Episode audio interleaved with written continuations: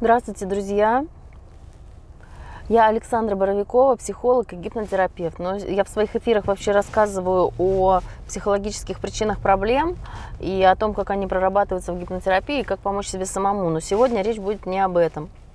А, поскольку все очень озадачены санкциями, направленными против России э, в связи с политической вот этой всей геоэкономической, геополитической ситуацией, то да, напишите, пожалуйста, кстати, видно, слышно, потому что всегда, когда интернет, то... Ой, когда мобильный интернет, то... Господи, что такое? Так, сейчас, подождите. Все надо нормализовать, да. Э, напишите, пожалуйста, хорошо ли видно и слышно, потому что мобильный интернет у меня может прерываться иногда связь. В общем, я хочу сегодня рассказать о том, как я жила в 2014-2015 году в Венесуэле, как раз, когда она находилась под санкциями. Э, уже не первый год. Добрый день, Дмитрий. Э, напишите, пожалуйста, как связь.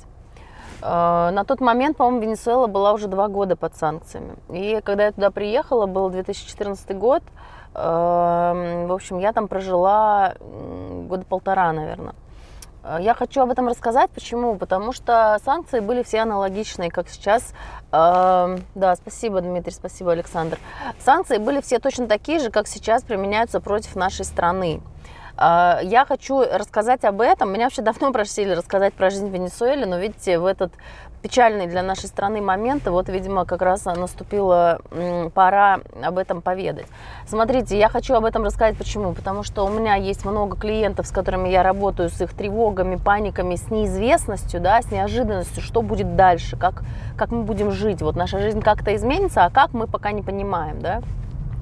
И я примерно, наверное, лучше других понимаю, как изменится жизнь, потому что у меня вот был в жизни такой опыт, когда я в Венесуэлу я приехала, да, когда эта страна была уже под санкциями.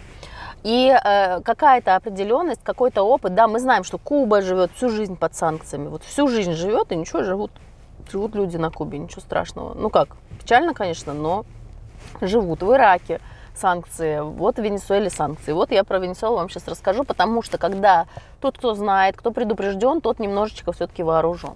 И сразу же забегая вперед, скажу, все не так страшно, все не так плохо. Конечно, жизнь будет не такая сладкая и замечательная, как она была до этого. Я вообще всегда говорила, что это был золотой век у России, и все, кто жаловались и говорили, что им плохо живется, э, ну, я всегда говорила им, ребята, делайте упражнения с благодарностью, да, перед сном каждый раз, э, э, ну, делайте упражнения на благодарность, за что я могу поблагодарить свою жизнь, свою свою судьбу, там, Бога, если вы верующий, да, самого себя похвалить, да, за то, что хорошего в моей жизни, да, находите каждый вечер перед сном 27 пунктов, что хорошо в вашей жизни. И начало военных действий не повод отменять это упражнение. Я вас уверяю, что всегда можно найти что-то хорошее. Вот, например, то, что мы все еще живы, то, что у нас здесь в Петербурге, например, снаряды не летают. Это хорошо, это прекрасно то, что ну, пока что еще вроде бы нет экономической катастрофы. Веро- вероятно, она произойдет, а может быть и нет. Но сейчас ее нет, и это хорошо. И это то, чему можно порадоваться, потому что,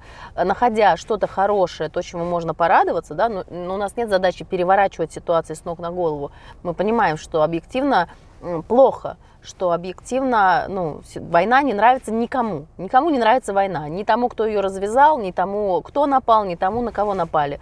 Э, все живые люди, да, и никто не хочет, чтобы кто-то погибал, ну, кроме там каких-то отъявленных уже. Понятно, что это плохо, но в любой ситуации, пока мы еще живы, пока у нас две руки и две ноги, пока у нас есть крыша над головой, пока у нас э, наши дети, да, всегда мы можем найти чему порадоваться. И когда мы делаем это упражнение, ребята, мы, здравствуйте, Андрей, Эм, мы делаем это упражнение для того, чтобы стимулировать определенный процесс в нашем мозге, в нашей нейронной сети. Когда мы находим чему порадоваться, мы перенаправляем наши фильтры психологические на совсем другие... Андрей, не фамильярничайте, пожалуйста, это ни к чему. Эм, мы перенастраиваем наши процессы э, в мозгу совершенно на, друг, на выработку других нейромедиаторов, да, не тех. Если мы постоянно фокусируемся на том, что все плохо, э, все нехорошо, а завтра будет еще хуже, мы загоняемся, мы заворачиваемся, да, вот в этот вот эм, негативизм. Э, в любой ситуации, как бы плохо все не было, всегда можно этот процесс мозгу стимулировать в сторону положительного, скажем так, развития событий и выискивания в любой ситуации можно выискать всегда то, чему можно порадоваться, да, потому что по индукции, э, чего бы, насколько бы плохо у меня в жизни не происходило, всегда можно добавить еще что-нибудь одно, еще какую-нибудь гадость, да, э, и будет еще хуже, да, поэтому и точно так же можно вычесть одно и понять, что все еще не так плохо. Значит, э, теперь про Венесуэлу и про санкции. Смотрите, э, самолеты. Начинаем с самолетов по какой-то причине. Не знаю почему, про инфляцию тоже расскажу. В общем, самолеты. Запчасти, запчасти не поставляют. Здравствуйте, Александр. Запчасти не поставляют к самолетам, правильно? Значит, э, авиапарк очень сильно сразу же уменьшается. Что это это значит, что внутренних рейсов становится сразу гораздо меньше на, цены на них, ну, в Венесуэле, по крайней мере, не росли, да, давайте еще раз, здравствуйте, Эдик, давайте еще раз я поясню, то есть, когда я говорю, э, что что-то будет или чего-то не будет, да, или когда я говорю, что что-то происходит или не происходит, да, я говорю, опираясь на венесуэльский опыт, на то, как это было там, не факт, что здесь у нас в России будет то же самое. Возможно, что-то будет лучше, возможно, что-то будет по-другому, потому что все-таки у нас и руководство поумнее, чем э, венесуэльское там... Чё? Так, все, здесь мы кое-кого сейчас должны забанить. А, да, ребята, за неадекватные комментарии сразу бан без предупреждения. А, в общем, и без объяснения причин. Смотрите, мало стало, мало стало самолетов в стране, да, значит, э, билеты на них не дорожали в Венесуэле, то есть было государственное регулирование и не разрешали поднимать цены на билеты. Цены на билеты оставались в том же, на меньше. Соответственно, перед полетом рейс осматривают, видят, что какой-то неисправность, запчастей нет, рейс снимают. Все эти люди торчат в же должны пересадить на другие рейсы, но по факту этого не происходит. Куда их пересаживать, если следующий рейс тоже забит, перегружен, овербукинг, конечно же, наступает. Это когда продают э, билетов больше, чем есть мест в самолете. В расчете на то, что кто-то не придет, и на его место можно разослать запись стрима знакомым. Пожалуйста, рассылайте, что ж, э, чушь не разослать. Это успокоительно она успокоительная? Потому что кто предупрежден, тот вооружен. Людям уже немножко спокойнее становится, когда выясняется, что кто-то уже был в такой ситуации, что кто-то уже знает, что будет, да, потому что эксперты, которые делают прогнозы, они же делают прогнозы теоретические, да, вот было бы полезно узнать у кого-нибудь, кто в Ираке, допустим, жил, да, под санкциями, как там вообще все это развивалось. А, что там, что-то пробки сегодня, не пойму, в чем дело. В общем, а, да, дальше что у нас происходит? Э, самолеты, да, рассказываю, э, толпилось огромное количество народу в аэропорту. Э, эти люди норовили, ну, сесть, да, там очень сильно распространено вот это вот сватовство и взяточничество, коррупция такая мелкая, да, блат. Ну, у нас, в принципе, не меньше, я хочу сказать. Ну, может быть, ну, не знаю, трудно сравнивать. В общем, смысл в том, что люди постоянно пытаются подсесть в самолет. Появляются специальные агенты. Тут э, сразу же разгул спекуляций, да, как прям в Советском Союзе. Когда что-то трудно купить, появляется спекуляция, появляются э, всякие разные сотрудники авиакомпаний, Э, которые начинают э, помогать каким-то там своим знакомым э, покупать эти билеты, которых нет в свободной продаже, да, то есть на сайтах просто закрыты продажи вообще в принципе билетов. Билеты были, по-моему, ну, в разных авиакомпаниях, билеты были только в кассах, и то, соответственно, этих билетов не было, ну и, в общем, ну, короче, с самолетами прям плохо, потому что нет запчастей. Но там в Венесуэле они нашлись, железной дороги у них нет, но они запустили много автобусов, они запустили много, ну, паром, паромы у них там по морю да, ходят. То есть у нас есть, слава богу, железная дорога, и вагоны, насколько я понимаю, нашего производства, но будем ездить по железной дороге. Дальше, значит, международное сообщение, авиа.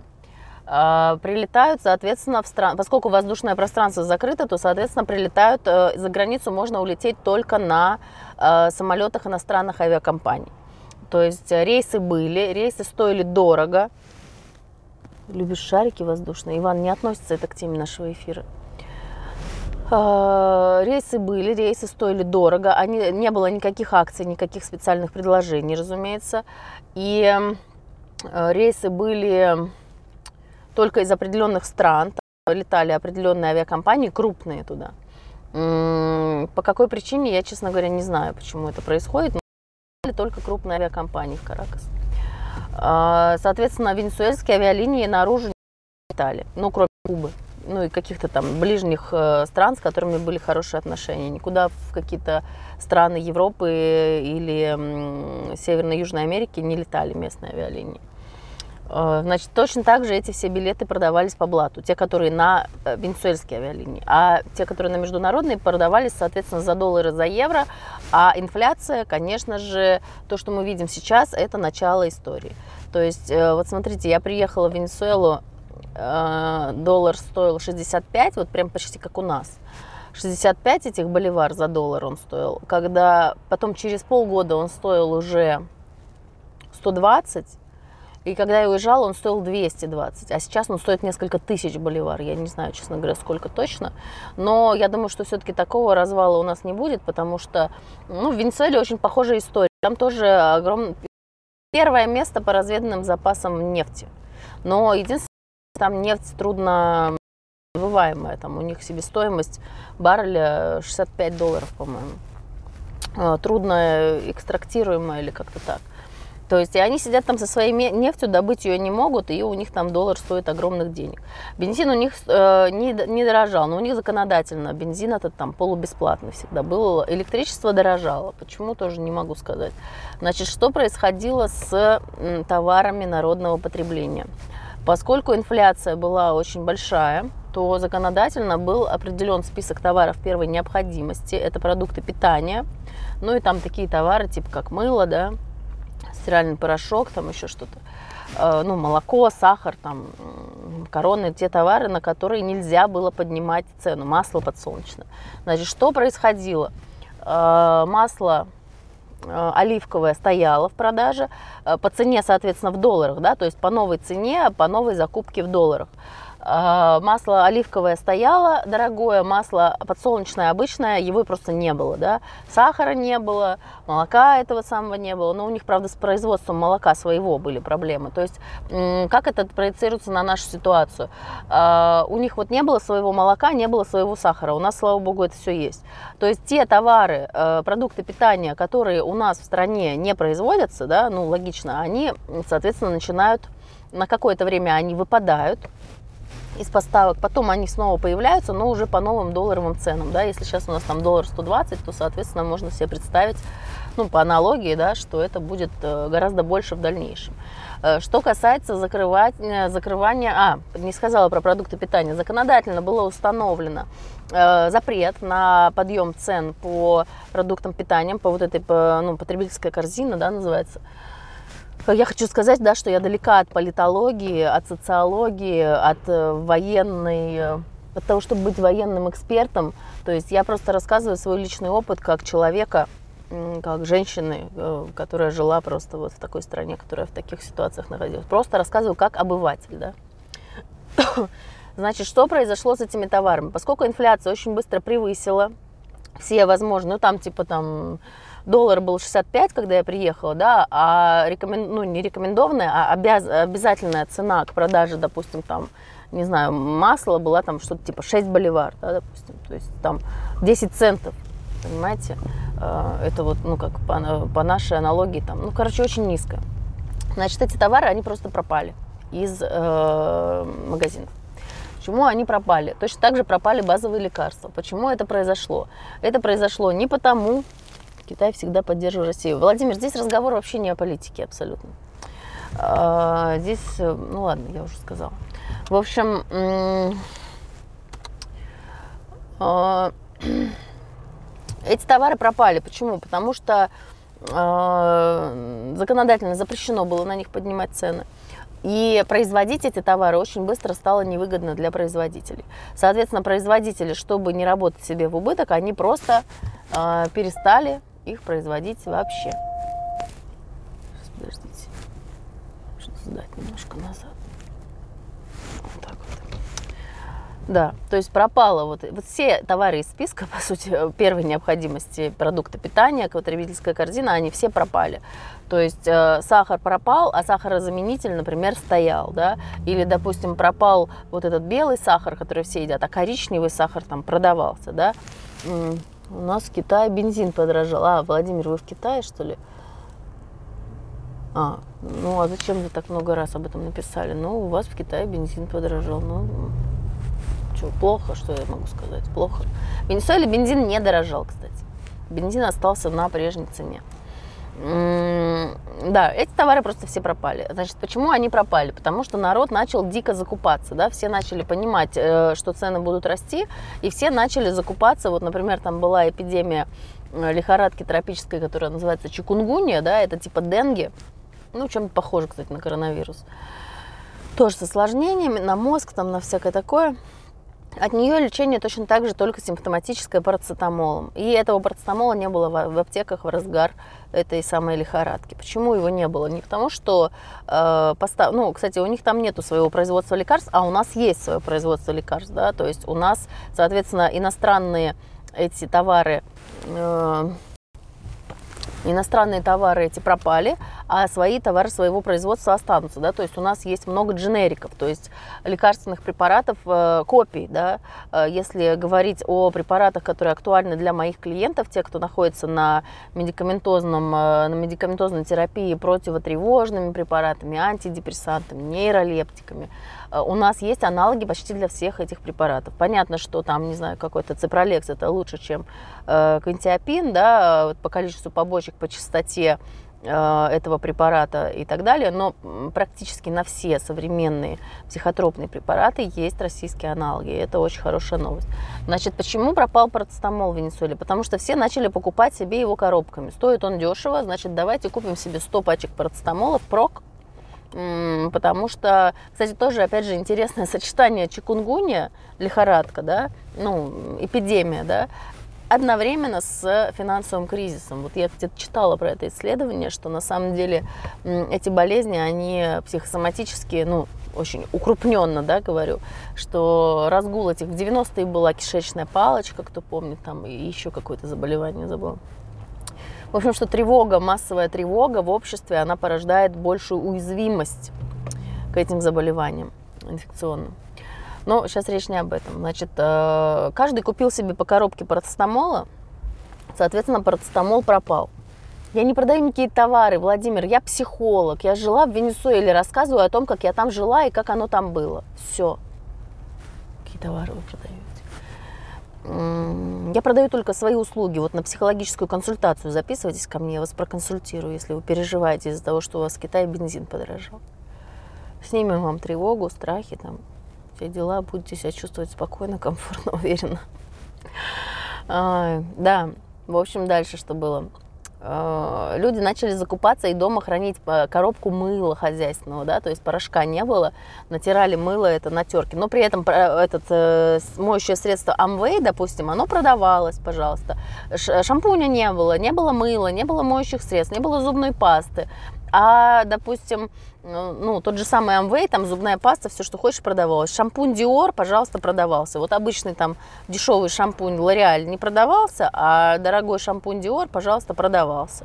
То есть, э, и, соответственно, продавался по долларовым ценам ну, не совсем как в СССР, э, Олег, хотя, конечно же, общее что-то, безусловно, есть. То есть вот эти вот, э, у меня есть фотки, где огромные супермаркеты, да, я приехала, когда уже э, страна была в этом состоянии, которые все полностью заставлены, допустим, бутылками с отбеливателем ваниш, да, то есть... Эм, стиральный порошок, его нет, его разобрали, его раскупили, потому что все, что экспортное привозится, оно сразу же раскупается, потому что все понимают, что инфляция и будет дорожать цена на экспортные товары с каждым днем, да, с каждым днем курс доллара повышается, и, соответственно, э, повышается цена конечная для потребителя. Но э, в Венесуэле было законодательно принято эм, запрет на э, повышение продавцами цен пропорционально курсу доллара. Они были обязаны по закону э, продавать, исходя из той стоимости, на которую они закупили, да, то есть вот, ну, грубо говоря, доллар стоил там 100, э, по курсу доллара 100 закупили там какие-то телефоны, допустим. Сегодня доллар уже 150, и я, если я продавец, то я не имела права поднимать э, на 50% эту стоимость из-за того, что доллар уже поднялся. То есть получается, смотрите, что вот, допустим, доллар 100, Э, я покупаю там, ну, допустим, не знаю, партию там телефонов мобильных. Э, доллар 100, там, телефон стоит там, 1000 долларов, да, там, э, у меня получается конечная цена, цена этого телефона 100 тысяч рублей. Э, на завтра доллар 150, и что я хочу сделать как продавец? Конечно же, я хочу продавать свои телефоны по 150 тысяч рублей, потому что я с каждого телефона тогда 50 тысяч на ровном месте зарабатываю. И многие, конечно же, это стали делать, и вот это было законодательно делать запрещено. Соответственно, это стало невыгодно для продавцов, и что они начали делать? Они начали выводить свои бизнесы из страны. Там все позакрывалось. Все Nike, Adidas, айфоны, Samsung, все мировые производители, все все позакрывали. Значит, что это значит? Вот торговый центр, в нем такие магазины. То есть Китай, конечно же, остается, ничего ему Китай никуда не уходит, у него нормально все. А вот э, крупные производители закрывают свои магазины. Соответственно, по закону венесуэльскому они были обязаны распродать все по той цене, по тому курсу доллара, по которому была закупка. Им запрещено было продавать по более высокой цене. А, не знаю, будет ли что-то подобное у нас, но это очень разумный был, конечно же, шаг.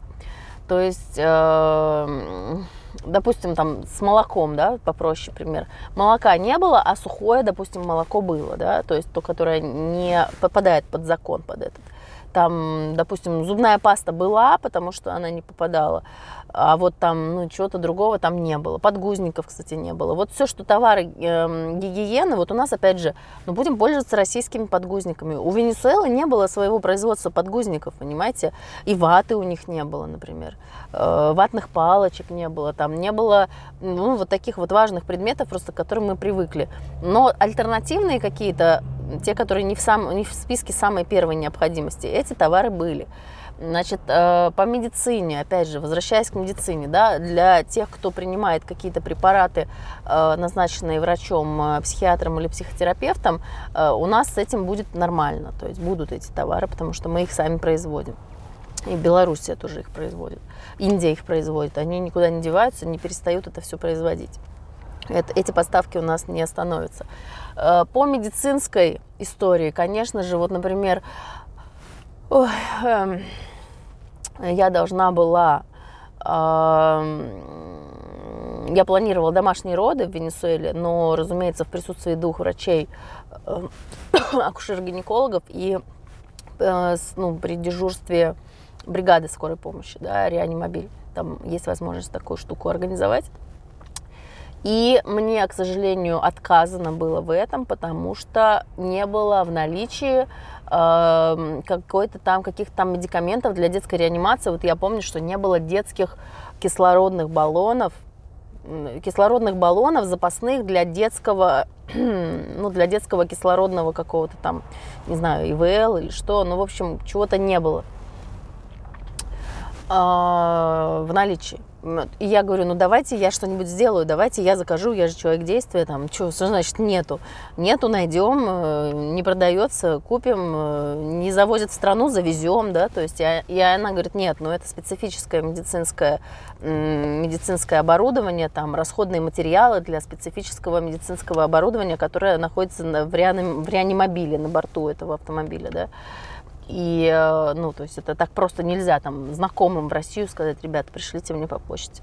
Кстати, почта работала, государственная почта работала, все почтовые коммерческие компании, э, которые из-за границы доставляли, они все не работали частные, но DHL не работал, FedEx, по-моему, работал, но он работал на ограниченное количество, он, по-моему, работал только на корреспонденцию, по-моему, вот так вот было. На товары он, по-моему, не доставлял, а корреспонденцию он, по-моему, доставлял, вот так вот было. Но национальная почта работала, можно было там все присылать.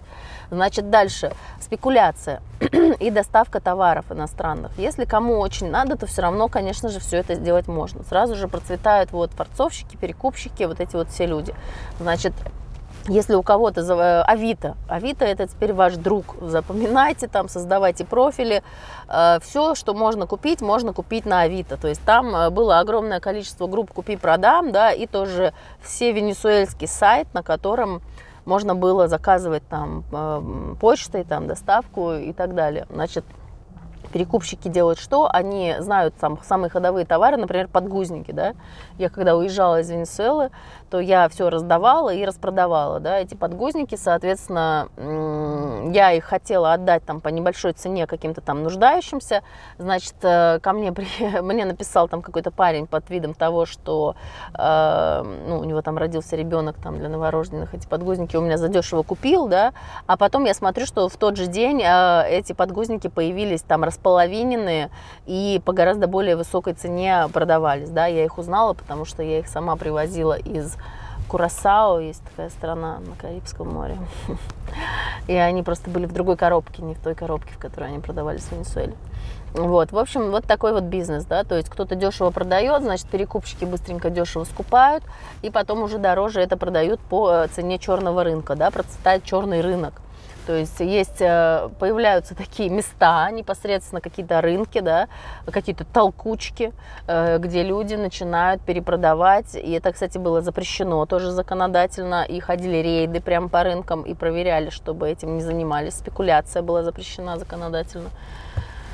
Вот. Э, и ходили рейды полицейские и проверяли, чтобы этих перекупщиков не было. Поэтому появляется фактор из-под полы, то есть на витрине у них там ничего не лежит, допустим, или на витрине лежит какой-то там, знаете, типа мыло там с экстрактом улитки за чертову кучу денег, да, это значит, что из-под полы они продают обычное мыло хозяйственное, там, ну, обычная цена у него там типа там, не знаю, 10 рублей, а его продают, соответственно, там по 100 рублей, да, но когда людям нечем стирать, то понятно, что они будут покупать. Но у нас, слава богу, с мылом и с моющими средствами, опять же, все в порядке в нашей стране есть и порошки, вот это все. Но опять же, хочу сказать психологический момент. В этом есть определенная романтика, люди. Вот серьезно, это на самом деле не так все плохо и не так все кошмарно. То есть вот то, что людей убивают там где-то, это действительно плохо и кошмарно, что где-то там снаряды и бомбоубежище. Это действительно очень плохо. А когда у тебя нету стирального порошка, это не так плохо, это не такая большая проблема. Это даже прикольно. Берешь это мыло, раздобываешь. То есть это, в этом есть определенный драйв, да, в этом есть определенная охота, вот как охотник в лесу там э, охотится, там стреляет на какую-то птицу, разыскивает. Когда тебе нужно искать мыло, ты приходишь на какой-то рынок, ты ищешь там это мыло, ты там выспрашиваешь, ну, ну на меня косились, то, что я иностранка, это подозрительно, мне мыло не продавали. Мне приходилось через свою домработницу, короче, вы, э, выездно, доставать, нужно доставать это мыло. Конечно, стороны, это определенная сложность в жизни, но с другой стороны, это интересно, это определенный квест. Вот это реально, я чувствовала себя просто как внутри компьютерной игры, когда мне нужно, эм, чтобы раздобывать, чтобы стирать детские пеленки, представляете, сколько там стирки-то, ребенок новорожденный, у меня дочка там родилась в Венесуэле, и она гражданка Венесуэлы, кстати, она гражданка России и Венесуэлы. А, вот, и э, тебе раздобыть это мыло, тебе его не продают, ты должна это делать через кого-то, тебе привозят, короче, там 10 кусков этого мыла, э, ты за него сколько-то там денег платишь, ну, посильно, да, не сильно дорого, но просто мы не привыкли столько платить за мыло. Потом ты берешь, натираешь его на терке, понимаете, берешь там его как-то размачиваешь в тазике, там что-то замачиваешь, и что-то там по какой-то причине, а, стиральной машины не было запчастей, кондиционеры не было запчастей, э, что там еще, посудомойки, вот это все не было запчастей, автомобили, друзья мои, не было запчастей. Моторное масло, покрышки, этого ничего не было. У нас, опять же, в нашей стране э, покрышки есть свои, будем все ездить на Кама. Я вот, например, собираюсь прикупить покрышки для э, машины которые мне там нужно будет менять, я еще пока не планировала, да, но лучше это сделать сейчас. Но видите, не хочу, опять же, нагнетать панику и ажиотажный спрос. Проблем, дефицит возникает из-за ажиотажного спроса из-за того, что люди начинают впрок закупать то, что им на самом деле хватит еще на 10 лет. Вот тот же самый парацетамол. Да? Почему пропал парацетамол? Потому что каждый купил себе 100 штук. И промышленность не рассчитывала на то, что у каждого, каждый купит 100 штук. Промышленность рассчитывала на то, что каждый купит там одну, две, три, там, пять, ну, 10 упаковок парацетамола, но не больше. Да? Соответственно, дальше уже промышленность не так, что еще вам рассказать? Да, автомобильная история. Масла не было. Э, там на масле ездили там очень долго. Соответственно, ну, там была такая история с таксистами, что они глушили двигатель, да, и чтобы не заводить машину, э, чтобы, ну, бензин там дармовой, то есть это не из-за бензина делается, да, а они толкали машину, у них очередь, да, машины такси стоят там около аэропорта, допустим, и они толкают машину, чтобы ее не заводить, для того, чтобы лишний раз, видимо, ее, ну, не эксплуатировать или там не эксплуатировать двигатель, там, не расходовать расходует масло. То есть, соответственно, было огромное количество вот этих дымных машин, которые нуждаются в ремонте и не могут этот ремонт произвести за счет э, того, что... Блин, какая пробка ужасная. За счет того, что... Отвлеклась. За счет того, что э, нет запчастей нет запчастей, нет масла, нет там еще чего-то, ну, с омывателем там в Венесуэле нет проблем, да, ну, у нас тоже их не будет, я так понимаю. Масло, я не знаю, у нас есть российское масло для двигателя? Э, вот, честно говоря, не знаю, что там с маслом. Ну вот с маслом были большие проблемы, с покрышками, со всеми делами. Соответственно, ну, инфляция, как бы, инфляция, да, инфляция это плохо, то, что все дорожает. То есть те, кто зарабатывает в долларах, им повезло. Э, у них вообще все хорошо. То есть им, в принципе, живется довольно весело и неплохо, а, исходя из этой ситуации. Осталось только... А, переводы денег из-за границы. Вот еще интересная история. А, значит, э, поскольку санкции, то нельзя было отправить легальным образом деньги из-за границы. Доллары, кстати, хождение запрещено в стране, но понятно, что на черном рынке и везде доллары в полный рост, конечно же, а, ну и вообще население, конечно, предпочитало хранить в долларах а, в той ситуации. А, зарплаты в долларах там опять появляются и так далее. Доллар постоянно растет, и, соответственно, люди хотят получать, ну, более-менее чувствовать себя стабильно. Значит, переводы. Опять же, появляются посредники. Эти посредники. Так, что у нас тут? А, нормально все. А эти посредники, что они делают? Они, допустим, садятся где-нибудь, ну, в, том, в, той реаль, в тех реалиях, допустим, в Панаме в какой-нибудь, да, допустим, вы хотите получить деньги там вот из России, да, я получала. Просто финансовые посредники начинают цвести этот бизнес где-нибудь там, делают счета, э, там, родственники хотят, допустим, из Штатов или из России.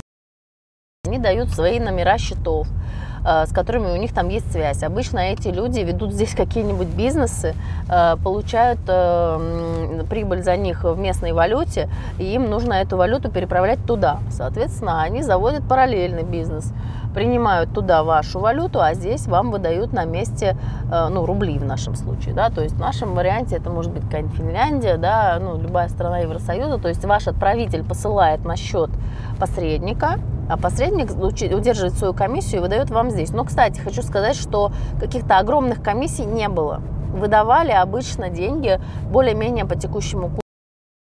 Люди заинтересованы в том, чтобы свои рубли превратить в доллары или в евро и э, э, ну, вывести их таким образом на те счета. Поэтому какой-то огромной комиссии за такое посредничество не было.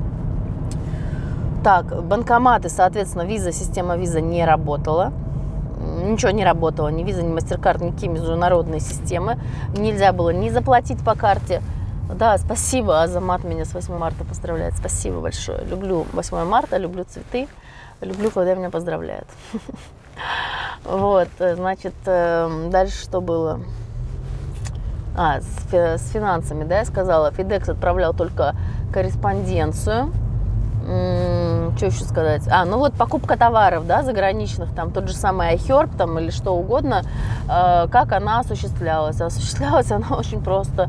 То есть э, точно так же сидят где-нибудь в Финляндии какие-то люди, вы заказываете из любого интернет-магазина, ну, кстати, интернет там не блокировали вообще, ну, там, ну, не знаю, в общем, не блокировали. А, кстати, определенные сайты не работали, и определенные сайты не делали доставку в Венесуэлу. Ну, то есть большинство сайтов э, продажных, да, не делали доставку, но некоторые делали отдельные. То есть я даже на Амазоне что-то заказывала.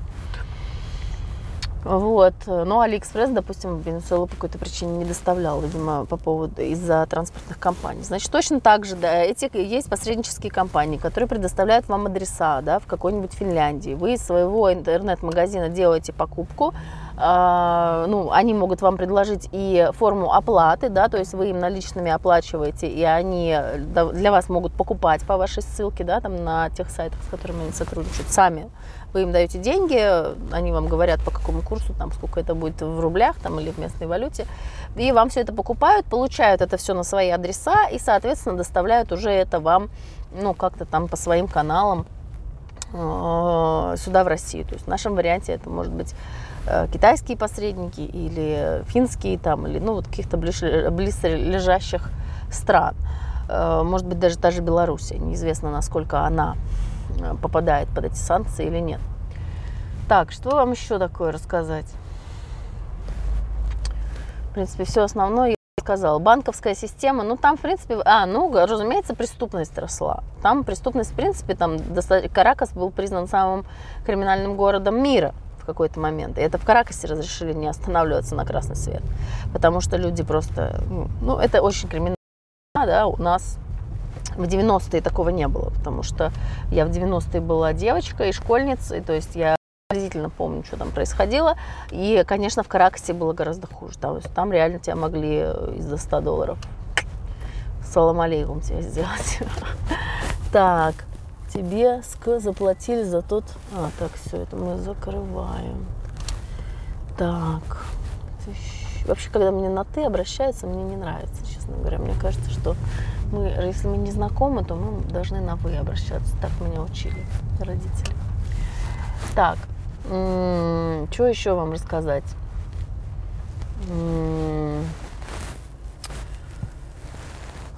Ну, конечно, плохо приходилось а, в основном госслужащим. Те, кто оставались на старых зарплатах, а, которые не индексировались, работать все равно было надо, потому что работы все равно меньше не становится. А, с недвижимостью, вот я сейчас пытаюсь... А, недвижимость ограничили. Разумеется, недвижимость очень сильно упала в цене. Точнее, она не упала в цене, а просто за счет инфляции она стала стоить очень мало в долларах. Она стоила столько же в местной валюте, но в долларах она, конечно же, очень стоит мало. И, конечно же, иностранцы захотели прийти и купить ее. И законодательно было ограничено возможность покупки недвижимости иностранцами. То есть недвижимость могли покупать не Венесуэлы.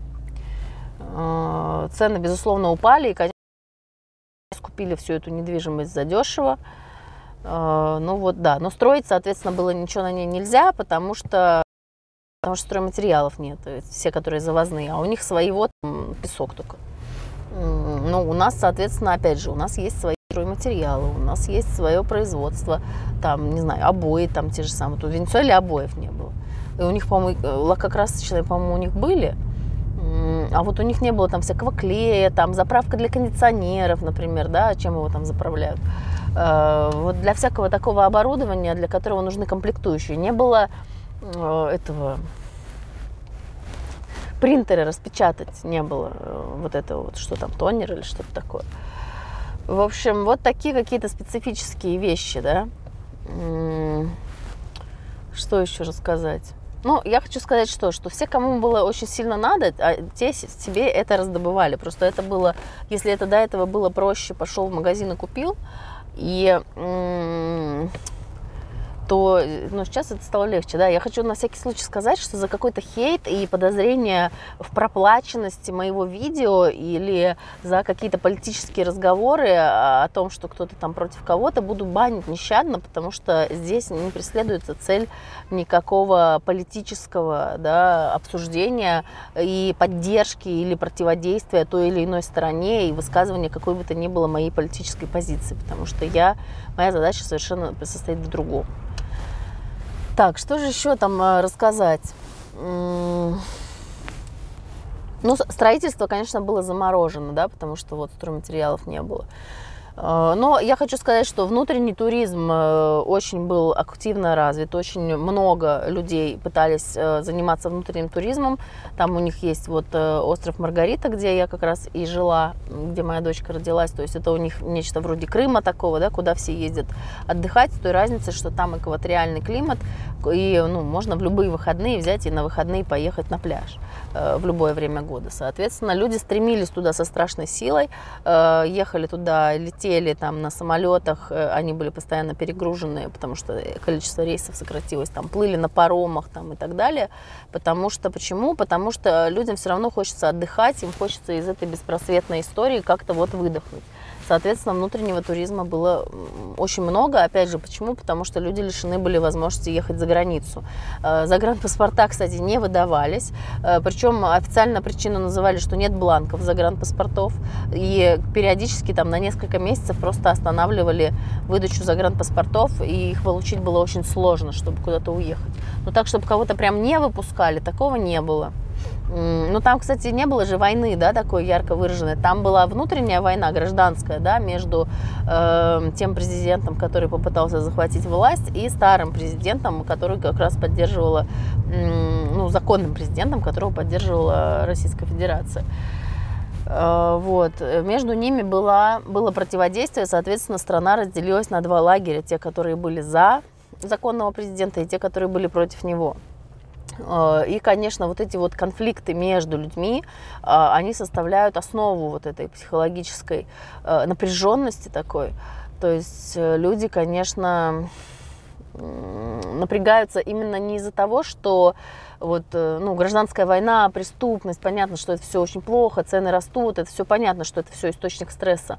Но основной источник стресса такого вот человеческого, это как раз то, что вот сосед не на моей стороне, да, вот как же он не понимает, вот я же ему говорю, что все так, как я это вижу, а вот он не на той, не на моей стороне, а он на стороне оппонента, вот как же так? И вот эти вот, понимаете, когда есть общий враг, и люди против него объединяются, это наоборот объединяет людей, они чувствуют себя более психически стабильно. А когда вот есть вот эти внутренние разногласия между э, соседями, да, между членами семьи, да, что вот как э, тогда говорили, да, что брат идет на брата. Вот это действительно разобщает. И э, нужно стараться, по крайней мере, стараться, чтобы это не вмешивалось в личные отношения. Что ты сигналишь, ты придурок? Сигналит такой. Чтобы личные отношения из-за этого не портили дружили с соседями, но не стоит сейчас с ними разрывать многолетнюю связь, э, если у вас там дружили дети там и вместе всегда гуляли из-за того, что э, родители придерживаются...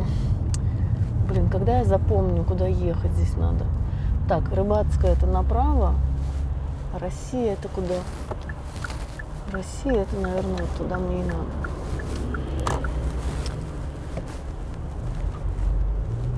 Угу. Так, привет вам с Казахстана. Привет, Азамат, вам туда, в Казахстан. А, Все, я выезжаю на кольцо, ребята, я с вами прощаюсь. Э, всем желаю спокойствия и не впадать в панику. Я надеюсь, что мой эфир был в этом полезен.